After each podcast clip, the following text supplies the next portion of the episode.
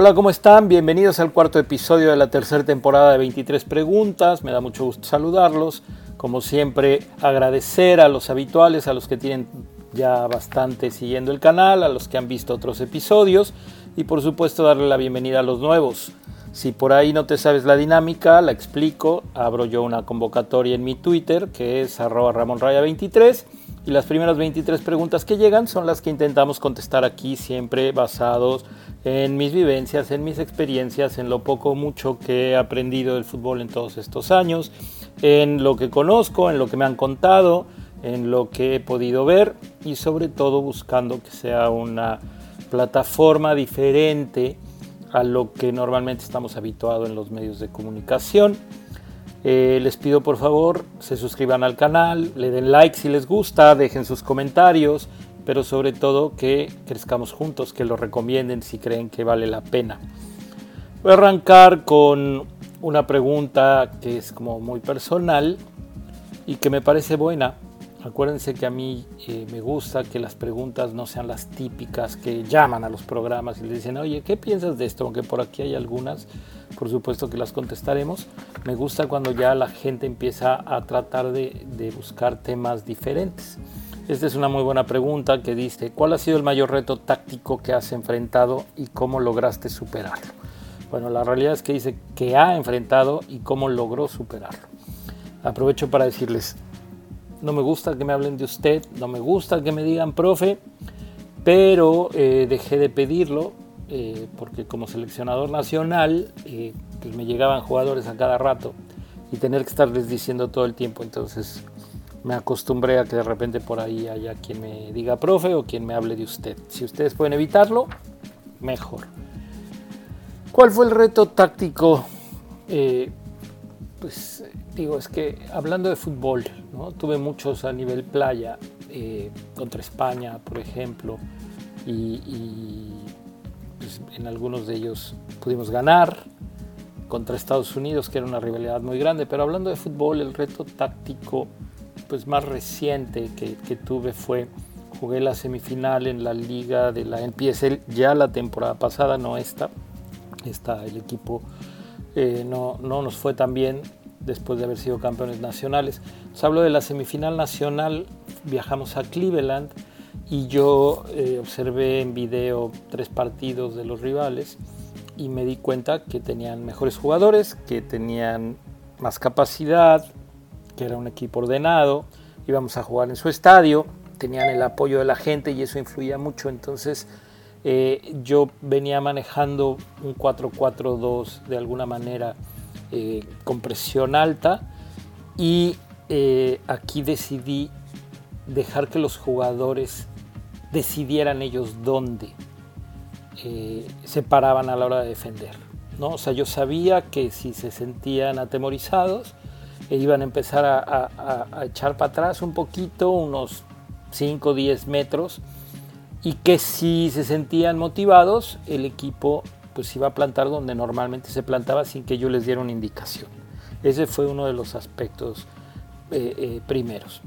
¿Qué sucedió? Que el partido eh, arrancó muy duro y cuando los jugadores empezaban a tirarse para atrás en un contragolpe, tuvimos la suerte de clavar el 1 a 0 y eso a ellos los, los eh, pues, desbalanceó, como que no esperaban que sucediera eso. Y eh, yo aproveché, ¿no? yo soy un entrenador y lo trabajé mucho con este equipo, intento trabajarlo siempre con mis equipos. Creo que cuando metes un gol, lo normal es que te eches para atrás y que el otro equipo reaccione. De hecho, por ahí hay varias teorías de cuánto tiempo dura. A veces el equipo que recibe el gol tarda en despertar y a veces el equipo que recibe el gol reacciona inmediatamente y el que no ajusta es el equipo que metió el gol. Y entonces de estar atacando metes el gol y lo que sigue es que te ataquen y te empaten. Entonces yo siempre trato de que el equipo entienda que si metió un gol es porque estaba haciendo las cosas bien y que no tiene que modificar. Entonces yo ahí lo que les dije es, sigamos igual, sigamos igual y empujé las líneas un poco. Tuvimos la suerte de meter el 2 a 0 y entonces, bueno, ahí empezaron las situaciones, el otro equipo empezó a modificar y yo no tenía equipo completo porque es un nivel semiprofesional y teníamos que viajar y mucha gente que trabaja no puede pedir tantos días en el trabajo para llegar a, este, a faltar lo que se necesita porque nos fuimos con anticipación para, para poder descansar, en fin, varias, varias situaciones, era media semana. Y entonces lo que sucedió ahí fue que eh, con la gente que tenía yo en la cancha empecé a modificar y terminé jugando con línea de 3. Con línea de 3, con un central que nunca había trabajado en línea de 3. Y, y, que, bueno, en ese momento lo metí a hacer una función que no tenía entrenada, pero pude explicarle en el pizarrón más o menos lo que quería. Y pues resultó, resultó, el otro equipo no, no, no entendió cómo. Nos habían empatado, esa es la verdad, o sea, van a decir, no entendió cómo, nos habían empatado, porque como les digo, en mi idea eran un equipo que, que jugaba mejor que nosotros, que tenía más calidad, y con esa línea de tres eh, pudimos aguantar el empate e irnos a tiempo extra. Y en el tiempo extra creo que la clave en, en los tiempos extras es la parte mental, la parte psicológica, porque todos llegan cansados. Por supuesto, si tu equipo físicamente es peor que el otro, eh, eh, mentalmente también viene a menos. Y si tu equipo físicamente no se siente fuerte, pues entonces ahí es donde entra la parte, creo, donde el entrenador puede intervenir. Y afortunadamente ya habíamos hecho un grupo eh, fuerte y sólido, nadie soñaba con llegar ahí, yo sí, ¿no? Mi meta estaba, por supuesto, en ser campeón nacional Nadie, nadie lo había imaginado que fuéramos campeones de conferencia, después campeones regionales y después ¿no? que tuviéramos esta oportunidad de, llegar hasta allá. Y entonces los jugadores, dos o tres, lo entendieron muy bien. De hecho, eh, por ahí hay una frase que, yo les decía y que después se quedó, el dueño del equipo cree que este jugador fue el que, el que la dijo porque metió un gol y se acerca a la cámara y dice, los jugadores importantes aparecen en los momentos importantes. Y él le dio vuelo ahí en sus redes sociales y todo. La realidad que es una frase que yo aprendí desde muy chavo, que me dijo mi papá, ya lo he platicado y más adelante lo platicaremos porque mi papá aparece en una de las preguntas aquí. Ese yo creo que sería mi reto táctico. Me, me alargué en esta pregunta, pero como les digo, me gusta, me gusta que sean diferentes. ¿Quiénes han sido los técnicos que te han inspirado o de lo que tratas de tomar más cosas y cómo definirías tu estilo de juego como entrenador? Bueno, a ver, te cuento. ¿Qué entrenadores tuve a lo largo de mi carrera que me influyeron? Eh, Mario Velarde, por supuesto, quizá el que más. Eh, Carlos Reynoso, eh, cosas buenas y cosas no tan buenas. Bora Milutinovic, que me parecía muy inteligente. Miguel Mejía Barón, con sus hábitos y su disciplina y la manera de lograr que el equipo entendiera la responsabilidad que tienen como equipo.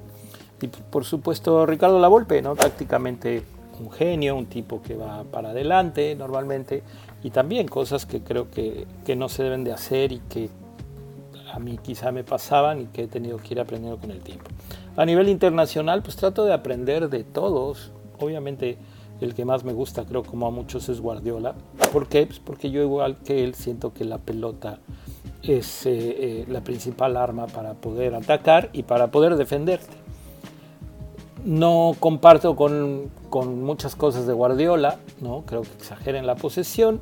Yo soy más ofensivo y quizá tenga que ver porque yo jugaba más adelante que él. Obviamente ni me estoy comparando ni me estoy poniendo a su nivel, simplemente estoy diciendo que es un entrenador al que yo observo y trato de analizar mucho. ¿Cómo es mi estilo de juego como entrenador? Soy muy ofensivo, ataco, ataco todo el tiempo. Creo que el fútbol es de atacar y eh, aunque sea yo un equipo en el papel inferior, siento que entonces, bueno, pues tienes que atacar más. Por supuesto hay que defenderse bien, pero soy un, entrenador que le gusta atacar, que le gusta tomar la iniciativa y sobre todo soy muy exigente.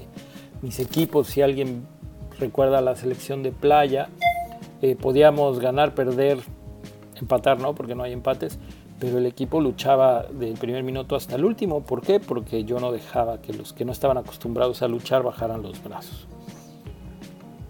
¿Cómo le haces para manejar a futbolistas que son cracks pero que se lesionan muy seguido? ¿Es culpa de ellos o el preparador físico o, culpa del preparador físico las lesiones constantes. Bueno, primero, no me ha tocado un crack, ¿no? Me han tocado buenos jugadores, me han tocado gente con jerarquía, eh, pero nunca me ha tocado un crack, un crack así que digas, este, bueno, es fuera de serie, y no me ha tocado un crack que se lastime.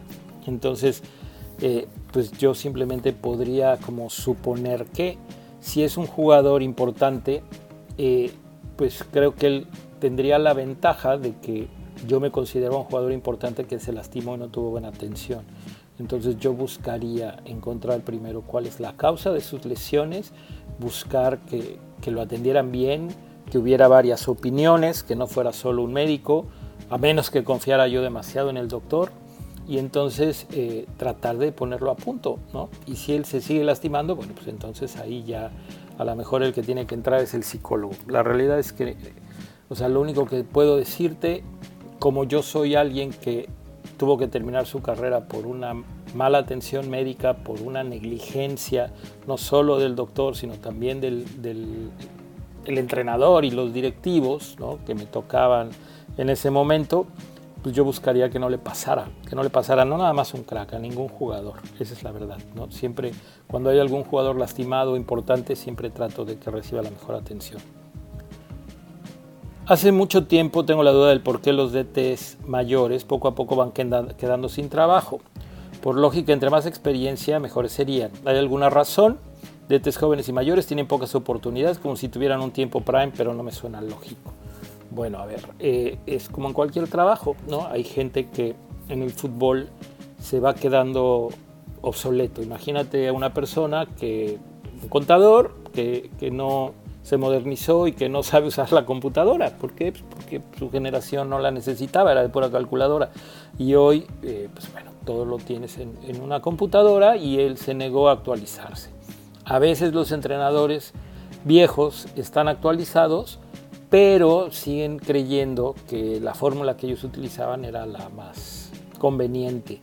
El fútbol evoluciona y evoluciona en todo, evoluciona en la parte técnica, en la táctica, en la física, en la psicológica, eh, en el trato con el jugador, las generaciones son diferentes, son nuevas y entonces hay gente que no se adapta. Y luego también pasa que los que llegan de directivos son gente más joven que cree que eh, lo joven es lo mejor, ¿no? y a veces ponen gente que no tiene tanta experiencia. Al final eh, el tiempo pasa ¿no? y pues quien decide es, es, el, que, el que tiene la última palabra si contrata a un entrenador grande. Hoy vemos en México que Bucetich va de líder general, ¿no? o está ahí arriba peleando, cuando hace una temporada lo mataban por lo mal que le había ido a Chivas y antes de eso decían que ya se tenía que retirar. De 1994 a 2014, ¿cuál consideras que haya sido la oportunidad más accesible que tuvo México para calificar a cuartos de final? Para mí muy simple y muy sencillo, el Mundial del 94. ¿Por qué? Pues porque llegas a los penales. Eh, digo, era primero de los rivales que le ha tocado enfrentar a México, si cuentas está Holanda, está Argentina, está Alemania, quitamos Estados Unidos, pues Bulgaria en, el papel tendría que haber sido el más accesible. Después el partido se presentaba para eso. México venía, podríamos decir, hacia arriba de menos a más y Bulgaria no era alguien que te tuviera que quitar el sueño este, antes de jugar el partido, como puede pasarte con Alemania, con Holanda, con Argentina. Eh, o con Brasil, ¿no? como ya ha pasado. Eh, llegas a los penales teniendo un, buen portero. ¿Qué sucedió? Que bueno, pues que ahí eh, nuestros tiradores no lo hicieron muy bien. García Aspe, que era un tipo de carácter, que normalmente anotaba los penales que le tocaban tirar, había tenido la mala fortuna de que le tocó un penal en el partido y entonces al meter el primero, el segundo obviamente ya caes en un nerviosismo, en una duda de si lo tiro igual, si lo cambio y al final él decide pegarle fuerte y todos sabemos lo que pasó. Entonces yo creo que esa es la más cercana. Hay quien difiere conmigo y dice que el partido contra Holanda, por ejemplo, ¿no? porque eh, eh, caen faltando dos minutos, que no faltaban dos minutos, había que contar el tiempo que se agrega más la pausa de hidratación, entonces quedaban alrededor de 8 minutos cuando, cuando cae el gol del empate. y, la gente pensaba que contra Holanda se estaba defendiendo bien. La realidad es que Holanda cada vez era más peligroso. Y eh, pues durante el partido en algún momento estuvo controlado, pero era cuestión de minutos y después, bueno, el, penal famoso y yo ya les he contado aquí que Guardado me dijo penal o no, de todas maneras nos hubieran pasado por arriba, nosotros estábamos muertos, ellos seguían volando, en los tiempos extras nos hubieran matado. Entonces yo creo que la más cercana para responder esta pregunta es la del 94, que llegó pues, hasta los penales. ¿Por qué los medios de comunicación cada vez están en decadencia? Los jugadores prefieren a los youtubers en las entrevistas y lo peor del caso es que luego son buenas entrevistas. Por ejemplo, el Escorpión Dorado, Franco Escamilla, Whatever Tumor. Bueno, ¿qué sucede? Creo que es simple. Eh, los medios de comunicación están limitados para preguntar. Y también los medios de comunicación no están acostumbrados a que tú contestes lo que quieres contestar. En cambio, en YouTube tanto las preguntas pueden ser hasta donde quieras llegar, ¿no? Y o sea, no hay límite, es más relajado, puedes hablar con groserías y sobre todo creo que en este caso los personajes lo hacen más de como medio de desmadre y aunque tocas, tomas, eh, eh, tocas temas serios, la realidad es que esta situación de pues es un güey que no me va a juzgar y que simplemente eh, lo que yo cuente ahí va a quedar, y no como son normalmente los programas en los medios convencionales, en donde si tú llegas a decir algo de un directivo o si llegas a contar algo de que te llevas bien o que sales o que vas a una fiesta, por supuesto que lo empiezan a cuestionar inmediatamente terminando la entrevista. En cambio los youtubers no lo hacen, yo creo que por eso encuentras más autenticidad y menos acartonados a los futbolistas cuando los entrevistan por ahí. Esta pregunta no está fácil, pero vale la pena contestarla. Tu once histórico de Brasil, ¿cuál es? Bueno, donde me cuesta más trabajo es el arco, porque Brasil no, no es famoso por tener buenos porteros. Hay quien dice que Gilmar, que fue campeón con Brasil ¿no? en, 58 y en 62, eh, es el mejor portero brasileño por lo menos del siglo XX. Hay quien dice que es Tafarel, hay quien dice que es Dida, a mí me gusta Ederson. Entonces, pues vamos a quedarnos. Yo pongo a Tafarel.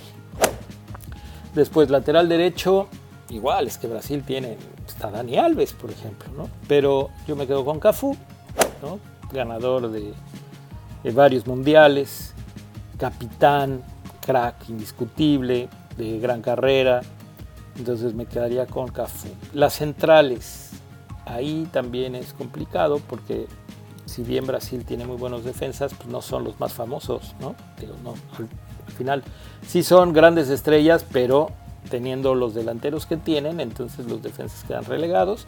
Me gustaba mucho Lucio, Aldair, pues bueno, me quedaría de los dos, yo me quedaría con Lucio y creo que tiene que estar Carlos Alberto, el capitán del México 70, que, era polifacético, podía jugar de lateral y sobre todo porque bueno, culmina ese tricampeonato del mundo eh, y además lo hace metiendo un gol en la final, yo me quedaba con él.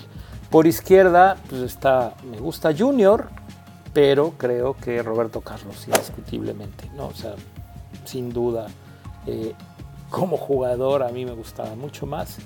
Eh, me parece más completo, Junior más técnico, más inteligente, pero Roberto Carlos un, un, guerrero, una fiera en todos sentidos.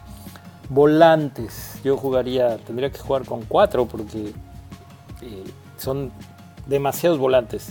También hay muchísimos delanteros, pero me gusta más la posición de medio volante.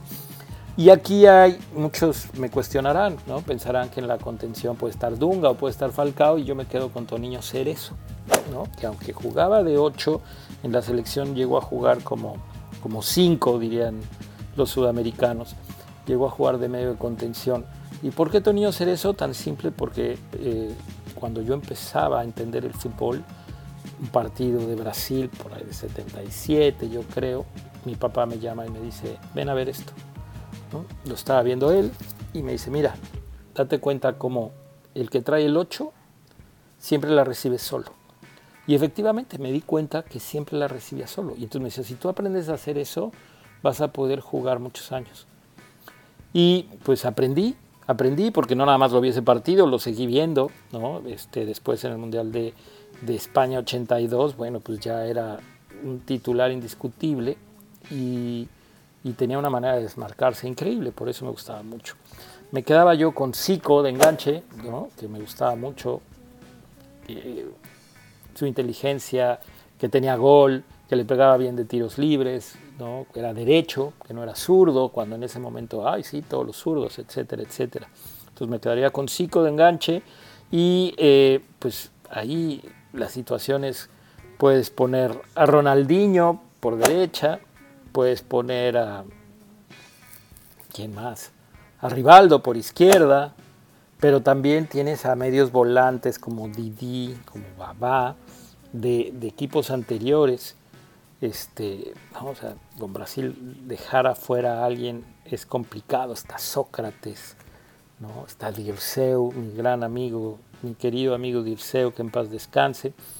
Entonces, eh, pues, me, me, quedaría yo con, con Ronaldinho y quizá con Rivaldo, porque es a la gente a la que me tocó ver.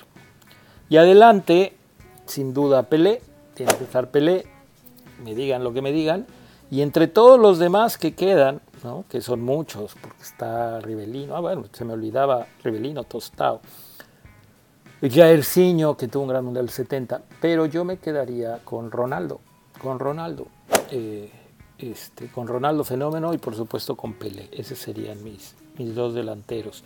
Y mira que hay que dejar fuera a Romario, hay que dejar fuera a Rincha, nada más y nada menos. Pero bueno, difícil, ahí está mi once histórico. Y vamos a la siguiente pregunta. Viendo el juego de Pumas contra Barcelona, queda evidente la diferencia entre equipos, pero ¿por qué es tanto? ¿De plano en México el nivel de entrenamiento es tan pobre? No, no tiene que ver con el nivel de entrenamiento, tiene que ver con calidad y con capacidad, ¿no? Este, con formación, con táctica, con, con muchas cosas. O sea, a nivel integral nos llevan mucha ventaja. Ahora, hay una diferencia abismal entre los entrenadores. Se van a enojar muchos que defienden a Lilini y que lo justifican de que ah, siempre ha tenido muy poco. Pues Hugo Sánchez tampoco tenía tanto y su mentalidad y la manera en la que enfrentó el partido y la que encaró ese compromiso en Madrid, por supuesto todo lo que él tenía ya encima, todo ese bagaje de jugar ahí, lo que podía Hugo Sánchez motivar ese plantel hace una gran diferencia con lo que puede hacer Lilini, que Lilini puede ser un gran motivador, yo no creo que sea un buen entrenador tácticamente, creo que es un tipo que maneja bien este, el grupo, que, que logra que el grupo lo quiera mucho y que entonces quizás se la jueguen. Y después, bueno, pues tiene una retórica y un discurso que tiene eh, targets muy clavados, todos estos mexicanos que de repente agachan la cabeza, oyen a Lilini y bueno, creen que, que están oyendo a Menotti o a Capa o a Valdano ¿no? con sus discursos, cuando la realidad es que si lo analizamos bien, a mí en lo personal no me, no me convence de nada. ¿no? Ha sido muy afortunado, ha tenido mucha suerte y la realidad es que ha desperdiciado oportunidades de trascender. ¿Tú como entrenador crees que esta clase de baile, volviendo al Barcelona contra Pumas, que te pone un equipo superior, te deja una enseñanza? Claro que te deja una enseñanza. Todas las derrotas te dejan una enseñanza, eso no lo inventé yo. Todos los eventos te dejan una enseñanza. ¿Qué, puedes aprender de una derrota? Sí. Bueno, primero, eh, que hay oportunidades que no puedes desaprovechar. Segundo, que si te sentías muy bueno, pues no lo eres, que, que hay un campo enorme para mejorar, que si tú creías que dominabas ciertos aspectos del juego, bueno, pues estando en una de las catedrales internacionales del fútbol, como es el Camp Nou, eh, pues te das cuenta que, que, la pelota rueda diferente, que la intensidad es diferente, que la calidad es diferente, que la mentalidad es diferente y que tú con lo poco que llevas o que llevabas, eh, pues sales valpuleado y goleado. O sea, porque la realidad es que fue triste ver a Pumas competir así, de esa manera, ¿no? O sea, lo digo como alguien que vistió esos colores, que, que en 10 minutos fueras perdiendo 3 a 0, 10 minutos después ya fueran 4 a 0, y, y, que no fueron 12, ¿por qué? Pues porque no hay un interés, ¿no? Si Barcelona hubiera necesitado meter 12, los mete. O sea, bajas, bajas la intensidad, ¿no? Es un partido que no te significa ya nada, que lo vas ganando, que te das cuenta que el rival no tiene cómo ni siquiera meter las manos. Entonces, bueno, eh, no se vuelve un parámetro real de la diferencia. O sea, si Barcelona hubiera necesitado meter más goles, porque, no sé, quedaba fuera de algún torneo por diferencia de goles, se los hubiera hecho a Pumas y Pumas ni las manos metió. Hay quien dice, no, el arquero muy bien porque salvó 5-6. Bueno, pues yo creo que él muy mal, ¿no? Él, él, participa por lo menos en dos de los primeros cuatro. ¿Cuáles son las cosas buenas y malas de ser un entrenador de origen mexicano trabajando en el fútbol de Estados Unidos? Las buenas, arranco por las buenas. Las buenas que creo que eh, la gente con la que me toca enfrentarme, por supuesto estoy hablando del nivel al que he podido dirigir aquí, que sería entre la tercera y la cuarta división, este, y de rivales he tenido técnicos que han estado entre la segunda, la tercera y quizá cuarta y más abajo, que siento que tácticamente, eh, pues con lo que me ha tocado aprender en México, saco ventaja. ¿No? O sea, el fútbol en México tiene mucho mejor táctica que, lo que se ve en el fútbol de Estados Unidos. He podido ver partidos tanto de la MLS como la USL, que es la segunda división, la USL Championship, y, este, y la realidad es que tácticamente son muy deficientes. La gente se enoja cuando hago mis críticas de los goles de la MLS, pero esa es la verdad. Entonces, yo creo que eh, una de las ventajas es que tácticamente soy un tipo con un poco mejor de lectura, de más conocimiento, quizá mejor preparado, con, con mejores experiencias. Ya hablé de los técnicos con los que me tocó trabajar. ¿Y cuáles son las desventajas? Pues, se van a molestar, quizá algunos, pero creo que precisamente el ser mexicano, ¿no? O sea, si yo mando mi currículum a algún equipo, eh, inmediatamente me parece que ellos visualizan a un mexicano como el mexicano que conocen en Estados Unidos, un mexicano ¿no? como el que eh, corta el pasto, como que el que pinta la casa, como, que no entienden que un mexicano pueda ser diferente, la gran mayoría de la gente. La otra, siento que eh, pasa, por ejemplo, con los jugadores. Aquí la gente llega, puede llegar algún chavo mexicano bueno, y, ah, ok, qué bueno. Puede llegar algún chavo inglés o escocés que ni siquiera juega tan bien, o irlandés, o brasileño, y el promedio del participante del fútbol este, estadounidense inmediatamente lo ponen en un pedestal. ¿no? O sea, no hablemos de los ingleses. Aquí vienen ingleses y franceses y alemanes que no saben nada, pero llegan y el gringo se baja los pantalones. No todos he conocido a dos o tres que, se dan cuenta, pero la gran mayoría te dice, no, es que la Premier, es que la Bundesliga, es que Francia campeón del mundo, o no, es que Brasil, es que Neymar, es que... Y dices, ¿qué tiene que ver? ¿no? O sea, el argentino. Y claro, esta gente aprovecha eso, se viene para acá, utiliza esa ventaja que el mexicano no tiene. Y mi teoría tiene que ver con qué? Pues efectivamente, o sea, tú, si has vivido en el fútbol, eh, todos los equipos que ves de niños, en la gran mayoría, los que juegan son hispanos. Hay muchos niños mexicanos y entonces creces viendo jugadores mexicanos a tu lado. Algunos serán mejores que tú, algunos no son mejores que tú. Entonces, cuando hay un jugador mexicano bueno que llega, no te sorprende. ¿Por qué? Porque lo conociste desde que tenía 5, 6, 7, 8, 10 años. En cambio, cuando llega un inglés, cuando estás ya este, de 17, 18 y te dice, no, yo jugué en acá, en, aquellas, en aquella academia o vengo de estas fuerzas básicas, aunque sea mentira, porque además no lo puedes comprobar, inmediatamente el estadounidense lo pone, como les digo, en un escalón más arriba. Lo mismo creo que pasa con los entrenadores. ¿Crees que haya racismo en el fútbol mexicano? Por ejemplo, ¿crees que Wiki o Melvin Brown hubieran tenido otro tipo de carrera de haberse visto como Duilio Davino. No, o sea, sí creo que hay racismo en el fútbol mexicano, eh, quizá a veces a la inversa, ¿no? Eh, sobre todo en fuerzas básicas, eh, cuando llega un güerito, a veces es o alguien de un estrato social más elevado que la mayoría, a veces es discriminado, a veces es buleado, a veces incluso es maltratado no por los compañeros, sino hasta por los entrenadores, porque ¿no? les da coraje que, tenga chofer o que tenga coche o que lo traigan los papás o que tenga ropa cara, en fin. Entonces sí, sí existe el racismo. Ahora, esto que me preguntas de que si hubieran tenido otro tipo de carrera, pues no, no tiene que ver, porque Wiki o Melvin Brown tuvieron buenas carreras eh, en base a lo que su capacidad les daba. Y Davino, o sea, también en base a lo que su capacidad le daba. Que hay gente que, lo mencionábamos antes con Lini, que por este pasado argentino de Davino y por su percha, que la verdad es un tipo bastante galán, me parece, siempre lo fue, que pudiera abrirle puertas en lugares diferentes, sí, pero a nivel selección y a nivel primera división, no, no tiene nada que ver la pinta que tengas para, para jugar o no jugar. Yo creo que lo que Davino, en este caso, Wiki y Melvin Brown, que son los que me mencionas, eh, se ganaron, se lo ganaron en la cancha y no tengo yo conocimiento o experiencia de alguien que por por su color de piel o por su eh, facha haya quedado relegado o no, ¿no? Claudio Suárez tiene otra pinta y tiene una mejor carrera que Duilio Davino, me parece. Donde sí creo que es más fácil que haya cierto, cierta preferencia y cierto racismo es cuando ya eres exfutbolista. Muy difícil que veas un jugador moreno que se vuelva directivo.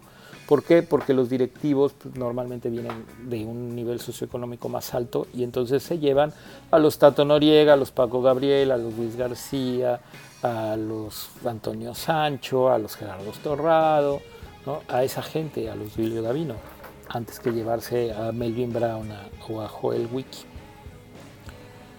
¿Por qué crees que el Bofo Bautista inició contra Argentina en Sudáfrica 2010 cuando él era seleccionado de relleno. Bueno, no, no era seleccionado de relleno, ya lo dijo tanto Cuauhtémoc Blanco lo contó como el Vasco Aguirre lo ha platicado. La versión de Cuauhtémoc es ¿no? que eh, Javier vino y le dijo, no vas a jugar, va a jugar el Vasco por una decisión táctica. La versión de Javier, desde que llama al Bofo, ¿no? o sea, lo que explica años después es que él piensa eh, que Cuauhtémoc ya estaba grande y que no iba a aguantar tantos partidos en el Mundial, que, se iba, que iba a cansarse y que su rendimiento iba a venir a menos. La realidad es cierto, Cuauhtémoc ya estaba grande y no rendía como la gente quisiera creer que, rendía y sobre todo como Cuauhtémoc, porque bueno, si por Cuauhtémoc fuera él seguiría jugando hoy en la selección, me parece. Eh, y estaba la opción de Jonathan dos Santos, y al final el Vasco decide, según él, basado en la actuación del Bofo Bautista en, Libertadores. Y sobre todo cuando va y juega en Boca, que pues, al parecer le pinta la cara, ¿se acuerdan ese partido tan accidentado que hubo escupitajos y demás? Y entonces pues, Javier Aguirre en su decisión como entrenador piensa que el hombre que tenía que jugar ese partido era el Bofo Bautista, porque además da una explicación táctica, que es el creía que el que jugara en esa posición tenía que taparle la salida a Mascherano, que era quien controlaba la media cancha de Argentina, lo hizo durante muchos años, y que pues, con Cuauhtémoc no iba a tener eso, Cuauhtémoc no lo iba a seguir o no se iba a desgastar en, marcar y que el Bofo quizá lo iba a atender. Bueno, todos sabemos en qué terminó, la realidad es que el Bofo no tuvo una buena participación y después, bueno, creo que las críticas son exageradas y la manera en la que lo mataron son exageradas, y bien esta historia de que sí corrió menos que el Conejo Pérez, lo cual es falso, pero bueno, que la gente sigue creyendo que, existió. Has mencionado que de juvenil tu referencia era la Vacas. ¿Cómo qué jugador crees tú que hubiera sido? Alguno que tú digas, este juega como yo hubiera jugado. Ya me lo habían preguntado, la digo fácil, suena muy mamón, pero cómo me hubiera gustado jugar y cómo siento que, jugaba yo parecido a, alguien de hoy como Kevin De Bruyne. La Lovacas era mi referente, por supuesto, un tipo que eh, conducía la pelota, que giraba, que se daba vuelta, que trataba de jugar siempre hacia adelante, que llegaba y pisaba el área, que podía meter goles, que podía dar asistencias, que podía desbordar por la banda. Y, creo que donde yo le podía haber ganado a Lalo Vaca si mi carrera hubiera seguido es que yo también remataba de cabeza y le pegaba mejor que él de fuera del área. Este, entonces, bueno, en mi estilo, el otro día lo, lo dijo David Patiño, ¿no? lo escribió eh, también, él decía que pensaba que podía ser como Kevin De Bruyne, obviamente estamos hablando de un crack, top, y yo pues este, no puedo saber si hubiera llegado yo a niveles más altos.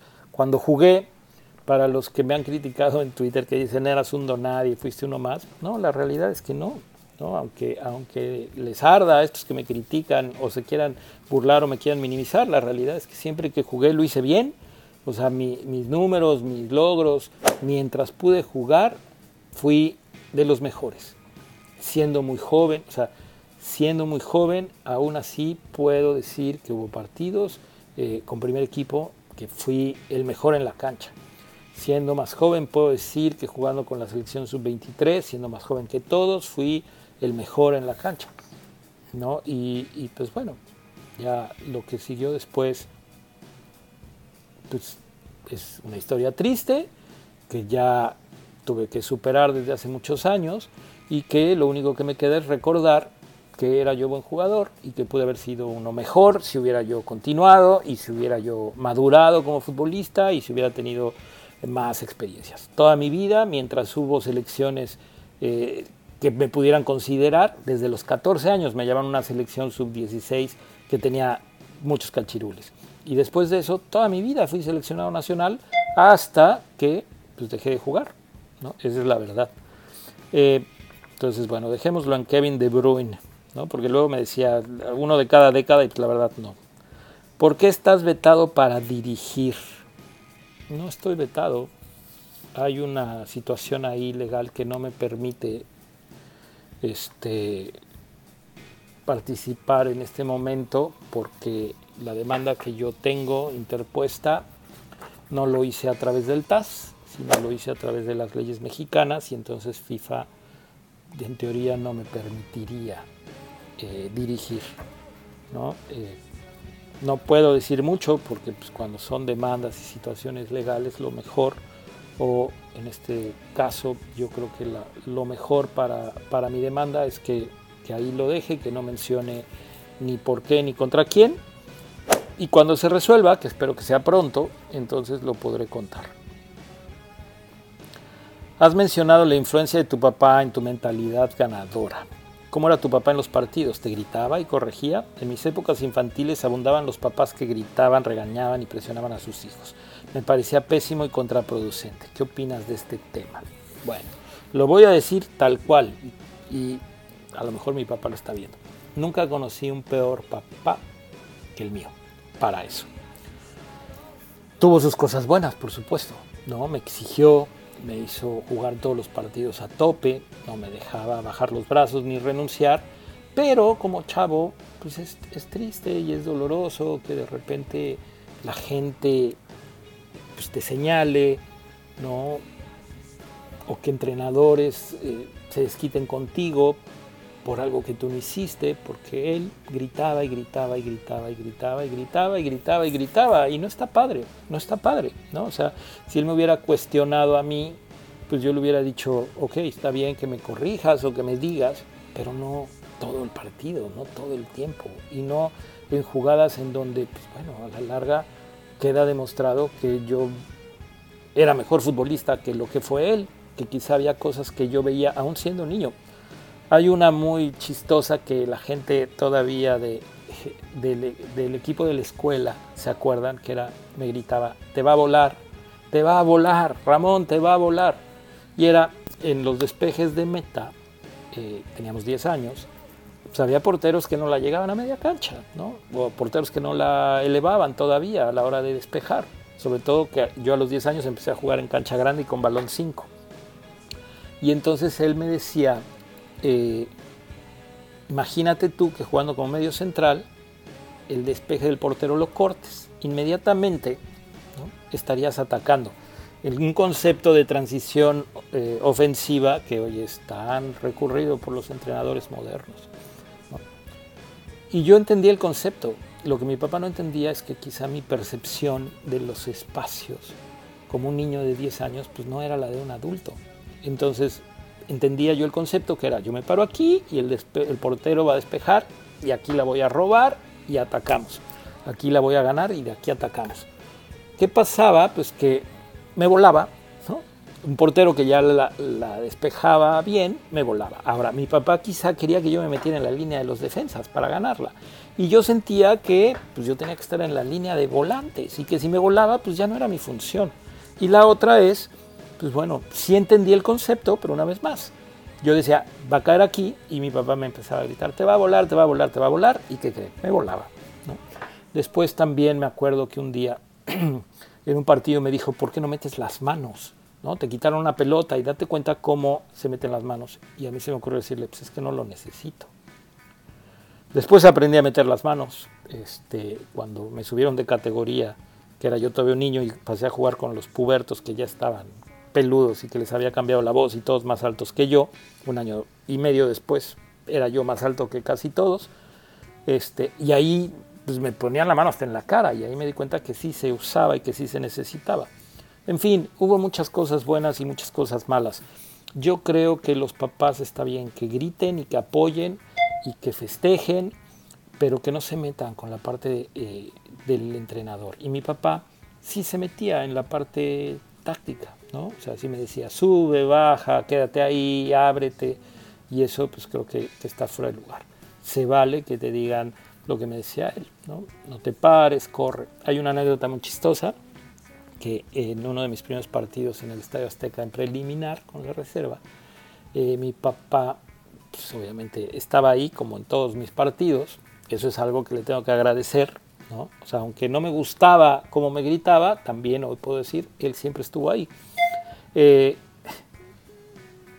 pues yo me quedo en una jugada, no sé, ataco y regreso caminando y él grita, Raya, si ya no vas a correr, pide tu cambio. el estadio Azteca pues, vacío, ¿no? Era quizá empezaba el segundo tiempo en un partido que seguramente el primer equipo no iba a llenar, ¿no? Y este y pues hasta el árbitro me volteó a ver, ¿no? O sea, todo el mundo se dio cuenta que venía yo caminando, porque mi papá gritó eso. En fin, muchas anécdotas. Eh, si eres un papá de un niño futbolista, yo te recomendaría que hicieras algo que hoy se puede con los niños actuales, con estas generaciones. Pregúntale, pregúntale, ¿qué te gustaría que yo hiciera? Y obviamente no tiene que decidir el niño, pero de lo que tú crees a lo que él te diga, pues encuéntrale una media.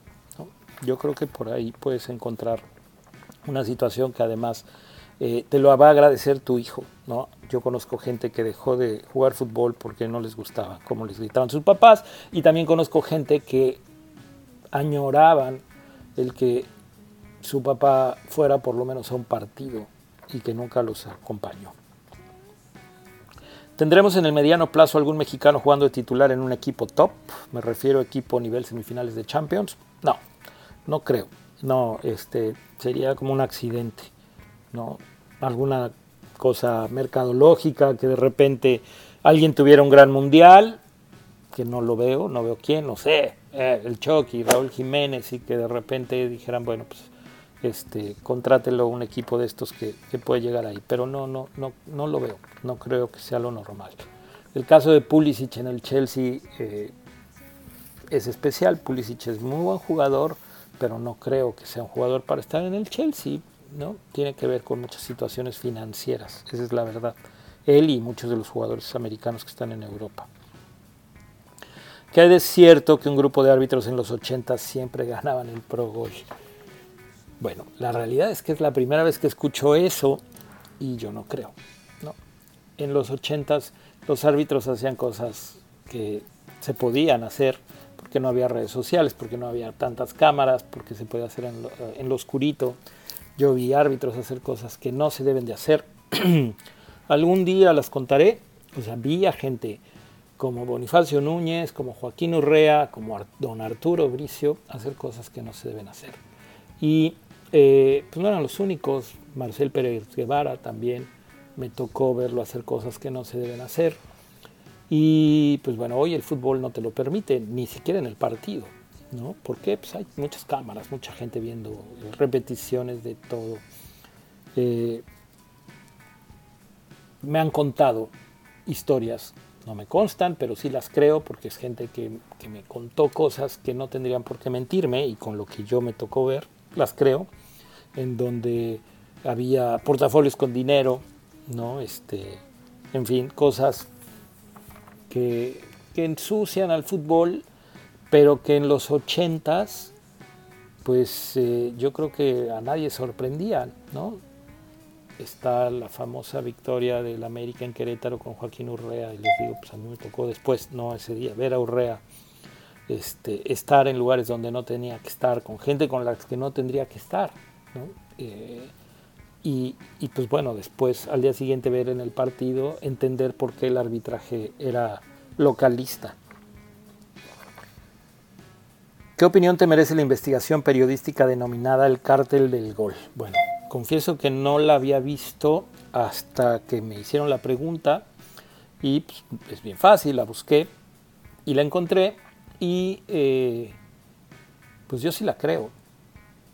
¿no? Descubrí cosas como que por ahí apareció un periodista, exfutbolista de renombre, defendiendo a algunos, diciendo a mí me consta, no lo creo. Entonces dices, ¿te consta o no lo crees? Porque si te consta, tienes que decir me consta. Creer es una cosa, ¿no? Eh, a mí me constan cosas que varios deportistas han salido a defender diciendo, yo meto las manos al fuego por esta persona, mi gran amigo, eh, tipo de los más educados. Y pues yo tendría que decirle, te estás equivocando, ¿no? O sea, ¿por qué? Porque a mí me consta que no es, eh, puede ser de los tipos más educados, pero no de los tipos más honestos. En fin, eh, no nada más pasa con Greg Taylor, ¿no? Y la red que así funcionan muchos promotores, así hay muchos negocios, algunos sus negocios son más abajo, ¿no? Algunos de coluden con la gente, por ejemplo, que, trabajaba en selecciones. Y entonces, eh, si tú tienes chavos yendo a la selección nacional, es más fácil que, que, mejoren su nivel, es más fácil que regresando los tomen en cuenta o que los hagan titulares y que suban al primer equipo y que tengan un valor o que sean observados en, en el extranjero para después poderlos colocar o negociar. Y es bien fácil, ¿no? Con que convenzas al visor o que convenzas al, que se encarga de tomar las decisiones de quién viene a las giras. Y pues el dinero es, es algo que, que a muchos los mueve más allá de sus valores. Y después estás en un medio en donde los que son así, de corruptos, nunca son agarrados, pues yo creo que es tentador. ¿no? La realidad es que a mí no me pasó. Por ahí hubo una pregunta que no está aquí, que me decían si alguna vez alguien me había ofrecido dinero por jugar y yo este, le contesté en Twitter y le voy a decir, sí, sí hubo alguien que me ofreció dinero por jugar, ¿no? Este, un jugador de la playa me dijo, oye, hay una persona que es mi patrón en la talacha, está joven, tiene su equipo, juega y que quiere venir a entrenar. ¿Puede venir a entrenar? Sí, claro, pues. Me dice, mira, no juega mal, este, pero tampoco creo que tenga el nivel para quedarse. Entonces le digo, bueno, pero pues, nosotros a veces entrenábamos con muy poca gente, estoy hablando en los inicios de la playa. Y vino. Y después este jugador me dijo, oye, eh, quiere hablar contigo este güey. Y le digo, ¿sabes de qué? Sí, me dice, él, quiere que lo lleves por lo menos a algún viaje. Me dice, entonces ya le dije que, que, bueno, pues que, que, no es tan fácil. Y él me dijo que pues, se mocha. Y yo, ¿qué? Y entonces me dijo, de hecho, está allá afuera, quiere hablar contigo. A ver, que pase. Le dije, tú por favor salte. Y entonces, pues yo le expliqué, le dije, a ver, no, no lo voy a hacer. ¿no? Y él me decía, es que el dinero no es el problema. Tú dime una cantidad y no te estoy pidiendo ni que me pongas a jugar. Quiero ir a una gira, quiero ir a un viaje, este, sentir lo que es eso y ponle una cantidad. Y yo me negué, esa es la verdad. ¿no? Después me arrepentí de que el jugador no hubiera estado adentro, pero para que me oyera y para que me escuchara, ¿no? Porque a lo mejor salió y dijeron, no, pues me cobraba demasiado y por eso no decidí no ir. Pero no, la realidad es que yo nunca he aceptado, no, no, no tengo sangre para eso. Me ofrecieron y no lo acepté. Alguna vez escuché a Peláez decir que la fisonomía regional en el país se podía dividir, podía dividir a los jugadores entre zonas. El norte altos, el occidente centro técnicos y el resto habilidosos. Cascareros. ¿Coincides? Y si eso se considera en la visoría de talentos a nivel global. Pues no lo sé, la verdad no lo sé, te lo podrían decir los visores. Yo no creo, yo creo que hay cascareros en todos lados, técnicos en todos lados eh, y altos en todos lados. Por supuesto, bueno, la, la cuestión racial en México sabemos obviamente que la gente del norte tiene un promedio más alto de estatura. ¿Qué opinas del juego de estrellas de MLS contra la Liga Mexicana? Eh, es un buen show para los que les gusta el show, que no tiene nada que ver con fútbol y que es para generar dinero y eso no me gusta. En el más reciente episodio de 23 preguntas dijiste que si te preguntaban lo contarías. ¿Por qué yo Avalanche te puso dos medallas? Es una historia muy larga. Yo lo conocí en una cena, eh, la voy a tratar de hacer corta porque tendría yo que extenderme mucho para que, realmente valiera la pena. Estoy pensando quizás hacer un video de, de anécdotas y por supuesto esta es una de las más importantes de mi vida. Lo conocí en una cena a Avalanche, o sea, yo me acerqué a pedirle una foto al final de la cena y le dijeron, doctor, él es el entrenador de México, supongo que algo habría comentado, y me dijo, quiero felicitarlo, y me, dijo cosas lindísimas, ¿no? que, congratulaciones, parabéns, su equipo, he visto mil partidos y nunca me he emocionado tanto como, como hoy felicita a sus jugadores, dígales que por favor mañana cuando canten el himno se sientan más mexicanos que nunca, porque además yo amo México, en fin. Y este, quiero felicitarlo a usted porque se nota que ha transmitido y que su corazón y todo, entonces por favor ganen mañana porque lo quiero ver en la final. Para mí es un honor tomarme una foto con usted, ¡pac! se toma la foto y bueno, pues me, me despido de él, me voy porque iba yo tarde porque me estaba esperando el equipo, ya habían terminado de cenar en el, en el trayecto, o sea, en lo que llegaba taxi o algo, se me acerca una persona y me dice, vente, súbete conmigo, yo este, compartamos transportación. Y era el doctor Madero, jefe de servicios médicos de FIFA, famoso doctor de Argentina en el 86, que también me llenó de elogios y palabras lindas ¿no? para mí, para el equipo. Este, y bueno, la semifinal la ganamos, la, final la perdimos y a la hora de la premiación, eh, pues yo me doy cuenta que aparece que estaba Avalanche entregando medallas. Y pues estaba Figueredo, presidente de la Federación Brasileña, y yo Avalanche. Entonces yo dije, yo quiero que mi medalla me la dé Avalanche.